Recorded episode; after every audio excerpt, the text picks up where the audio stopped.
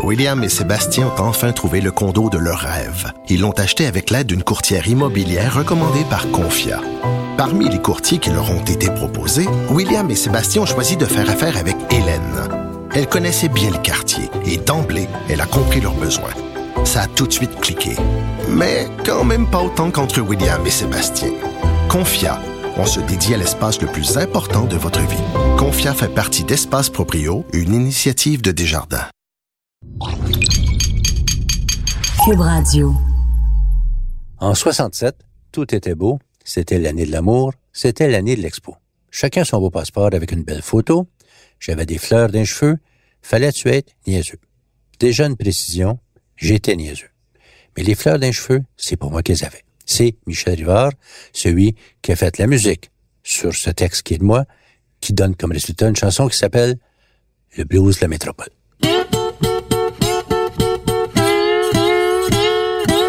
Commence jamais à écrire une chanson avec des grandes ambitions.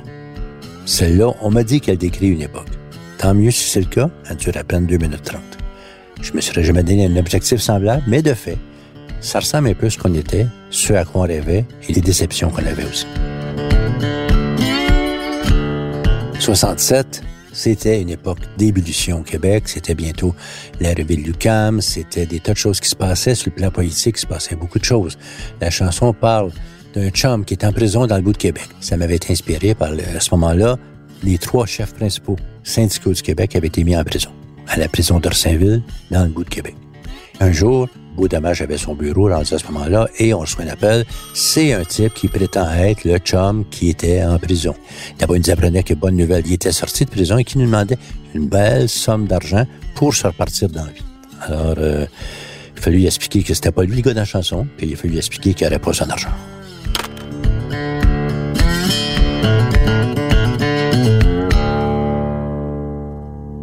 Dans ce premier épisode, je me penche sur un truc qui, pour ma génération, a été marquant.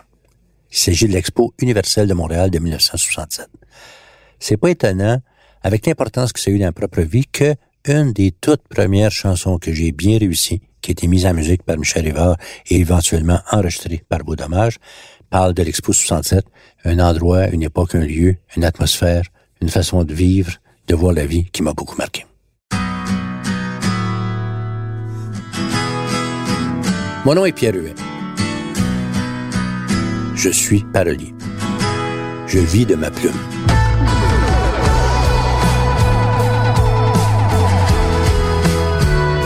J'ai commencé essentiellement en écrivant des chansons pour Beau Dommage et on me connaît surtout pour ça. Par la suite, j'ai écrit pour des tas de gens j'ai écrit de l'humour, j'ai écrit pour la scène, pour la télévision et pour le magazine Cron. Grâce à ma plume, je me suis retrouvé dans des tas de choses passionnantes dans l'histoire culturelle du Québec. J'ai eu cette chance-là. Et j'ai le goût de partager avec vous le récit de ces expériences. Ça sera pas ennuyant. Parole de Pierre Hubert.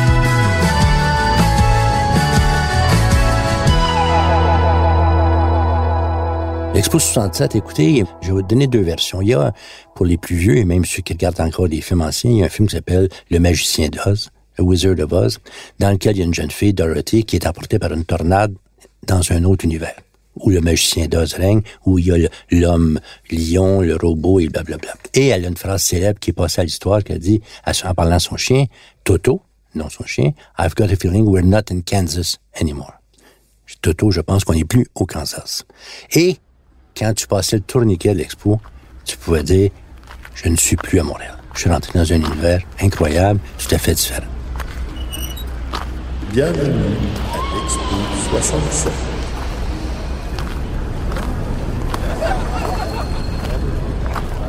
Je dirais que l'Expo 67, bien avant les autres, c'était notre Internet. Ça a été la découverte de la planète. Aujourd'hui, on le fait en pesant sur un piton, sur un clavier. À l'époque, on passait le tourniquet avec notre fameux passeport et on rentrait sur la planète au complet. On avait apporté à Montréal la planète complète. Je me souviens d'un grand absent. Je me souviens parce que j'avais vu une manif à Montréal là-dessus. Les Vietnam n'avaient pas de pavillon parce qu'ils étaient occupés à se faire détruire par les États-Unis. Mais autrement que ça, il y avait pas mal tous les pays du monde. Et euh, on découvrait ça. On découvrait de façon concrète le, la guerre froide, tu séparé par un bras de mer, si je veux dire, le pavillon l'URSS, qui existe encore, et le pavillon américain. Et ça m'avait frappé, évidemment, et je suis pas pro-américain, c'est pas ça, mais autant le pavillon l'URSS montrait des tracteurs, autant le pavillon américain montait des chapeaux de cowboy. Les deux avaient des capsules spatiales, évidemment, puisque c'était la guerre pour l'espace aussi, mais c'est que c'était deux visions de l'univers, deux visions de la civilisation. Les Russes, l'URSS voulait montrer ses grosses réalisations techniques, et les Américains, dont le pavillon était beaucoup décrié pourtant, euh, parce qu'il y avait des trucs de Warhol et autres. Et c'est ça, ils montraient par exemple une collection de 200 chapeaux de cowboy. Et avec le recul, j'ai plus appris au pavillon américain qu'avec les tracteurs les soviétiques.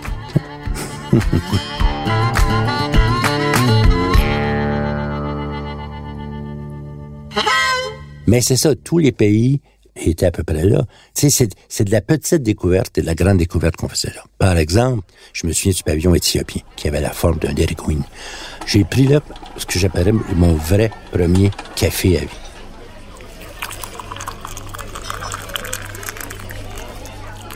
Avant, à Montréal, on buvait des liquides bruns faits avec des crêtes fondues. Tu sais, du café qui t'endormait. Et là, tu arrives là et tu prends un petit café minuscule avec une cuillère qui est plantée dedans au milieu, tu le café solide. Je me souviens, j'ai pris un café, je pense que j'ai visité huit pavillons en un quart d'heure par la suite.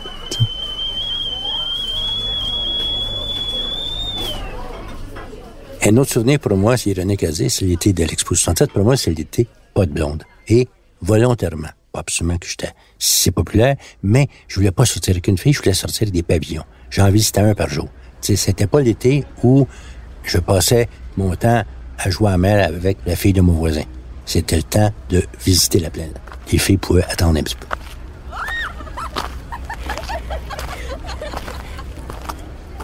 J'ai appris beaucoup de choses à l'expo et j'ai pris beaucoup de décisions à l'expo. Un jour, j'étais devant le pavillon de la jeunesse, et j'en reparlerai du pavillon de la jeunesse, et je vois une très jolie fille qui est là, qui écoute un spectacle dehors. Il y avait un band qui jouait dehors.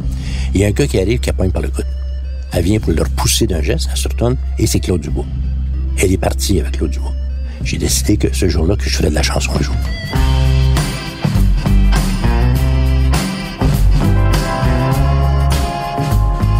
L'ironie, c'est que pour entrer au pavillon de la jeunesse, il fallait avoir 21 ans parce qu'ils avaient un permis d'alcool. Or, ce 21 ans, je ne l'avais pas.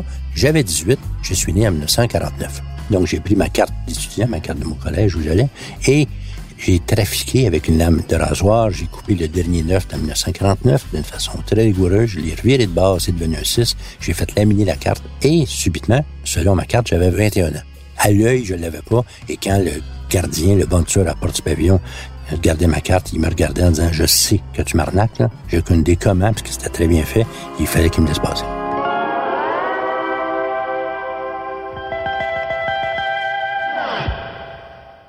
À cet endroit-là, bon, j'ai vu des shows, euh, mais écoute, les gens qui s'occupaient de ce pavillon-là étaient des gens allumés, ça n'a pas de bon sens. J'en donne deux, trois exemples.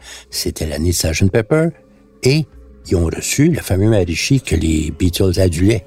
C'était une espèce de petit bonhomme grouillant qui riait tout le temps avec des fleurs partout, là. mais n'empêche que devant à peu près 200 personnes, il a faire une conférence.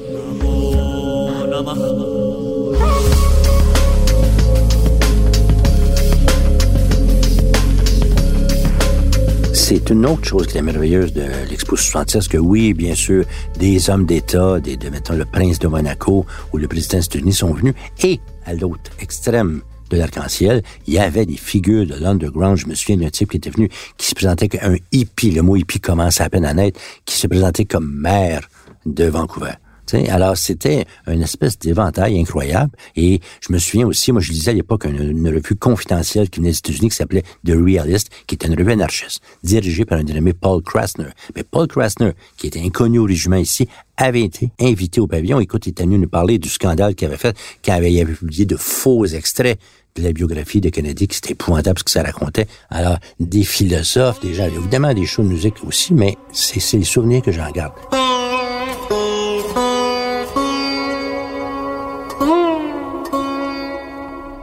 Je pense que le journaliste euh, Coujon est un des dirigeants du pavillon à l'époque. En tout cas, c'est la foi célèbre. Tout le monde euh, a ce souvenir-là aussi le jour où une hôtesse de l'air a rapporté de Londres un exemplaire de Sgt. Peppers avant que le disque sorte ici. Et elle l'a apporté à Gilles Goujon au pavillon. Et là, ça s'est mis à jouer au pavillon de la jeunesse. Là.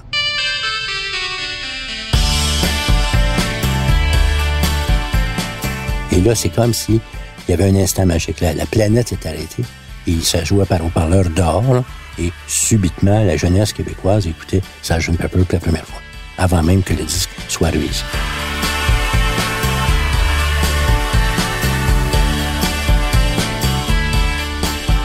C'est aussi au pavillon de la jeunesse, parce qu'on on se tenait autour, évidemment, que j'ai retrouvé un type qui était venu à mon collège. Étudié là, avec qui je suis venu chum comme cul et chemise, qui malheureusement est parti bout d'un an dans un triste collège qui s'appelait Collège Sainte-Marie. Et j'ai retrouvé ce type-là au pavillon la jeunesse, s'appelle Michel Rivard. Michel Rivard avait, oui, des fleurs dans les cheveux.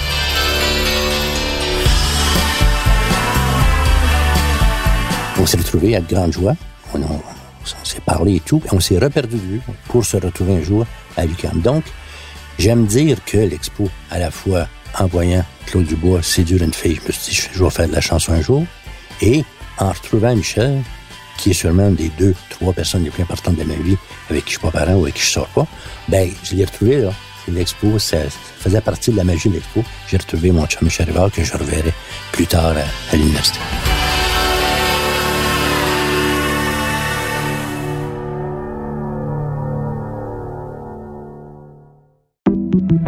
Bonjour, je peux prendre votre commande?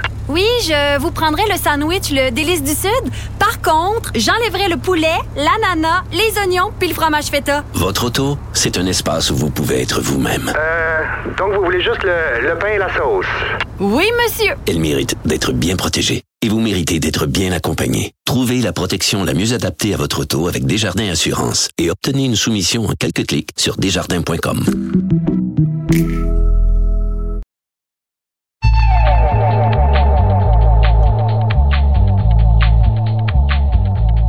L'expo avait comme sous-titre le terme Terre des Hommes, qui bien sûr vient de Saint-Exupéry. Et c'est pour ça, sans doute, qu'il y avait beaucoup de pavillons qui s'appelaient L'homme et quelque chose. Parce que bien sûr, il y avait les pavillons des pays qui étaient là pour flatter l'ego de ces pays-là, mais il y avait l'homme et la nature, l'homme et l'agriculture, l'homme et son avenir. En fait, le seul défaut que tu savais, c'est que c'était l'homme et non pas l'homme et la femme. Je m'étais trouvé dans une case du collège, j'avais trouvé, ça revient à dire j'avais volé, une espèce de costume de théâtre. Ça avait une espèce de pourpoint en velours jaune, que chaud en velours, mais chaud, mais chaud, mais chaud. Et j'allais à l'expo en portant ça. Me pensant pour Brian Jones, ou je sais pas quoi, faisant passer que, même si je ressemblais à George Harrison, dis-je. Et j'avais en plus là-dessus accroché un pin, une badge qui disait Legalize pot la phrase fallait être niaiseux s'applique à beaucoup de choses de l'expo. Parce que là-bas, je fumais même pas de cigarette et que dire du pot, j'aurais pas su où en trouver. Et mais jamais j'avais acheté ça dans un bar où je me tenais, ou un club de café, puis donc, parce que il n'y avait pas d'alcool. Mais j'aimais ça parce que ça antagonisait beaucoup les touristes américains. Je pense qu'une fois par jour, il y a un touriste américain qui m'engueulait euh, parce à cause de ma badge. Goddamn hippie. Et pour doubler la mise, j'allais au pavillon de l'Inde. Il y avait une grande salle Les salles de cinéma à 360 degrés, c'était la rage à l'expo. Aujourd'hui, ça semble banal. Et j'essayais de me plier les jambes en forme d'hindou, hein, une espèce de pretzel humain. Je pense que j'essayais d'être stone juste à regarder des images de zébus qui passaient dans les écrans. tu sais. Et je confondais vraiment, je pensais qu'aux Indes, tout le monde prenait du pot ou quelque chose comme ça. C'est un peu flou. Heureusement, je m'étais mis ami avec une, une hôtesse indienne qui m'avait remis sur le droit chemin, du moins là-dessus.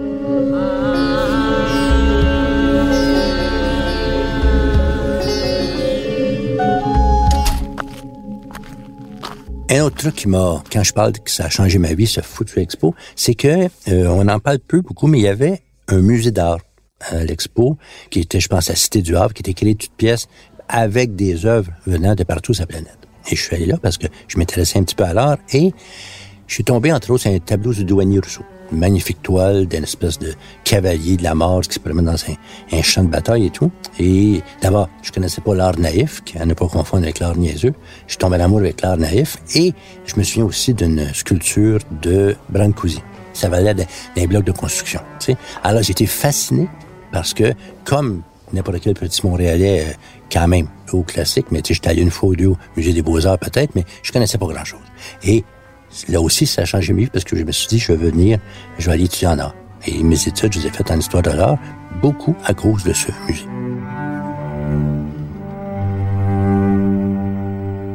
Une autre chose qu'il y avait aussi, il y avait le festival international du cinéma de Montréal, qui été comme un premier épisode. Je pense qu'après ça, il n'y a plus pendant deux, trois ans, puis ça a recommencé avec le cycle ou je sais pas qui. Et il y avait des films de partout. Et mon idole absolu à l'époque, mon idole absolu, c'était Bob Dylan. Et il y a un documentaire qui venait d'être fait sur Bob Dylan qui s'appelait Don't Look Back par D.A. Pennebaker. Et on montrait le film. Il y a beaucoup de technologies nouvelles en cinéma, beaucoup d'écrans 360 degrés. Mais en tout cas, bref, on montre le film et je me suis, j'étais au balcon, je me vois encore forcément assis à côté d'un type. Un moment donné, Dylan, dans ses propos, parle de Che Guevara. Le type, écoute, moi, se lève et tend le poing vers l'écran pour saluer le Che. Je pense, je me demande s'il pensait que le film le voyait. Sais, ça pourrait être de la technologie avancée, mais j'oublie jamais ce pauvre type qui clame sa ferveur gauchiste en tendant le poing vers Dylan alors qu'il parlait de Guevara. Un autre beau moment de l'expo. J'ai parlé, ou je parle encore, du cinéma, parce qu'effectivement, il y avait des pavillons plus populaires que d'autres. Par exemple, le pavillon des Mormons, la file était assez courte. Mais il y avait des grands succès comme le Labyrinthe, on s'en doute, était une labyrinthe. Il y avait le pavillon de la Tchécoslovaquie, où il y avait quelque chose qui aujourd'hui serait bien banal. Mais on regarde un film et subitement, les comédiens sortaient de l'écran. Autrement dit, les comédiens qui jouaient dans un film étaient à Montréal avec nous, puis à un moment pendant un truc de passe-passe, sortaient de l'écran. Mais écoute, on était sur le cul devant ça. Je me souviens, il y avait l'homme et la santé ou quelque chose comme ça, où on montrait des, des greffes du cœur avant le temps ou je sais pas quoi.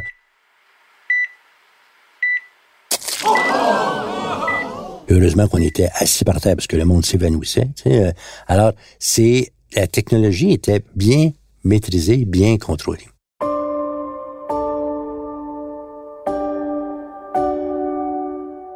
J'ai des amis, euh, Guylaine Marois et euh, Eric Ruel, qui ont une maison de production qui s'appelle les Productions La Ruelle et qui ont fait un documentaire fantastique qui s'appelle l'Expo le Mission Impossible. Parce que j'ai eu la chance, ils m'ont demandé de travailler un peu là-dessus. Donc, il y a une scène fantastique où on voit le- à peu près le premier ordinateur au monde, qui est grand à peu près comme chez Eaton. tu sais. Et on rentre dedans toutes les données pour dire voici l'Expo 67, ce qu'il doit y avoir et tout. Et après un million de passe-passe, sort un bout de papier, le bout, qui dit que l'Expo va être prête en 1973. tu sais. Alors, heureusement, on a, à force de travail acharné, on a montré que c'était pas vrai. Mais sur le plan technologique, d'abord, on a à peu près bâti le métro Montréal pour se rendre à l'Expo. Et t'avais le mini-rail, des choses comme ça, t'avais des... Et écoute, c'était... Je me souviens, le, tout premier jour, j'ai évidemment forcé le collège pour aller faire un tour. J'étais avec deux amis du collège, puis on se promenait dans les allées. Puis à un moment donné, il y a, sur le bord du chemin, un truc, ça, devait être gaz naturel, une espèce de, plateforme haute de deux pieds à peu près, euh, ronde, tu sais. Et j'ai dit en blague, tiens, ça, c'est le pavillon de Lilliput.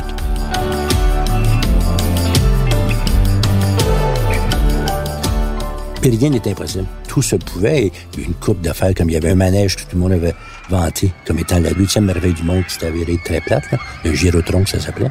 Mais tu mais la ronde aussi, c'était, comme disait le légendaire Marc Gélina, le plus gros joujou au monde.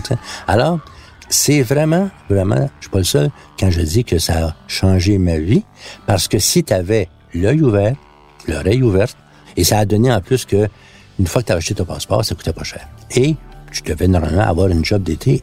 Je me suis retrouvé, c'est un bien grand mot, concierge, dans un bloc appartement. Parce que tout le monde voyait, euh, flairait l'occasion, alors que le père d'un de mes collègues au collège m'avait engagé pour être concierge. Je suis fils unique. Je prêt de faire mon lit à l'époque. Et j'ai à m'occuper de trois, quatre chambres. Et tu sais, au bout d'une semaine, tous les clients étaient partis disant que c'est malpropre et que il avait bien raison. Alors, j'ai perdu ma job au bout d'une semaine, donc j'ai pu, sans trop scrupule, passer mon été complet à l'expo. Puis à c'était compliqué parce qu'il y a eu une grève de transport pendant que euh, ça avait lieu. Donc là, le métro marchait plus. En tout cas, c'était la croix et la galère pour se rendre à l'expo, mais on y allait. tu sais. Puis j'ai le souvenir, qui doit être faux, qui faisait tout le temps beau. Comme si même la température était gérable par les gens de, des pavillons, je sais pas quoi.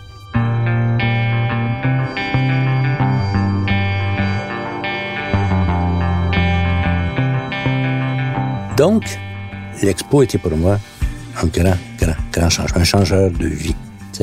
D'abord, j'ai eu du fun, ça c'est pas si mal déjà, j'ai passé mon été là, et ne serait-ce que en visitant le musée d'art qu'il y avait là, j'ai décidé qu'un jour, j'irais en histoire de l'art, ce que j'ai fait. J'étais un jeune dessinateur, même prodige, j'ai commencé à faire du dessin à l'atelier à 6 ans, je pense. Donc, ça a confirmé ce que je pensais de l'art. C'est là que j'ai retrouvé un ami d'adolescence, puisqu'on s'était vu en dixième année, on a passé un an au même collège, qui était parti par la suite. Et donc, je retrouve ce type un jour qui est devant le pavillon de la jeunesse, qui, ben si, un détail crucial, avait des fleurs dans les cheveux, le pauvre. C'est Michel Rivard. Et euh, Michel le sait, je suis fier de le dire, Michel était euh, une des personnes, continue de l'être peut-être, à pouvoir plus de changements dans ma vie. Donc, comme dit une certaine chanson, c'est vrai qu'en 67, tout était beau. J'ai devant moi 50, 60, 84 postales représentant les pays du monde. Et je me suis dit, bon, ben là, la prochaine étape, c'est d'aller voir ce monde. C'est d'aller constater si c'est vrai que tout est beau comme ça. Je me prépare et on en parlera la prochaine fois. Je vais m'en vais en Europe, en particulier vers la Scandinavie, puisque ma boussole personnelle pointait vers les jeunes filles de là-bas. Et c'est là que je rencontrerai des pigeons géants de Copenhague.